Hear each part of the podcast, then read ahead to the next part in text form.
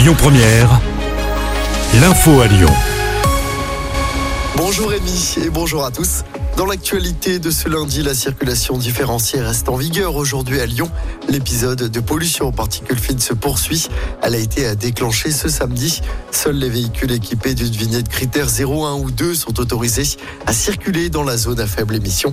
La vitesse est abaissée de 20 km heure sur les grands axes. 300 places d'hébergement d'urgence supplémentaires vont être créées dans le Rhône. C'est ce qu'annonce la préfète du Rhône, Fabienne Bussiot. Une annonce qui intervient alors que plusieurs associations dénoncent la situation de femmes et d'enfants qui dorment dans la rue et qui sont souvent hébergés dans des écoles occupées. Dans l'actualité locale également, cet accident qui aurait pu virer au drame à Villeurbanne ce week-end.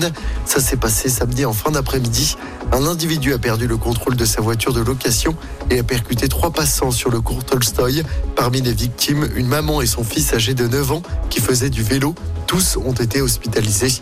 Le chauffard qui conduisait une Mercedes sous l'emprise du cannabis a été interpellé et placé en garde à vue. En politique, la grande explication, c'est demain pour Emmanuel Macron après la nomination du gouvernement Attal vendredi.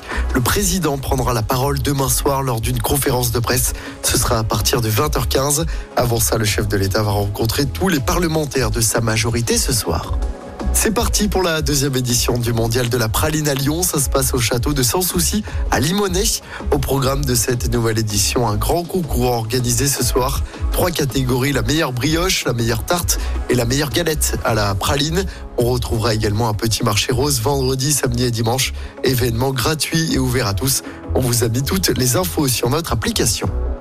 On passe au sport en football. Fin de série pour l'OL. Les Lyonnais se sont inclinés 3-1 hier sur la pelouse du Havre.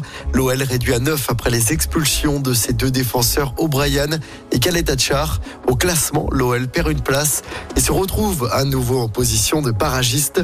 L'OL qui affrontera Bergerac vendredi soir en 16e de finale de la Coupe de France. En revanche, du côté des filles de l'OL, tout va bien. L'OL féminin s'est facilement qualifié pour les huitièmes de finale de la Coupe de France hier. Les Fenotes ont battu à Montpellier 4-0. Et puis en basket, l'Asvel recolle à la deuxième place du championnat après sa victoire contre Cholet à l'Astrobal hier. Victoire 100 à 80. Écoutez votre radio Lyon Première en direct sur l'application Lyon Première, lyonpremière.fr et bien sûr à Lyon sur 90.2 FM et en DAB+. Lyon Première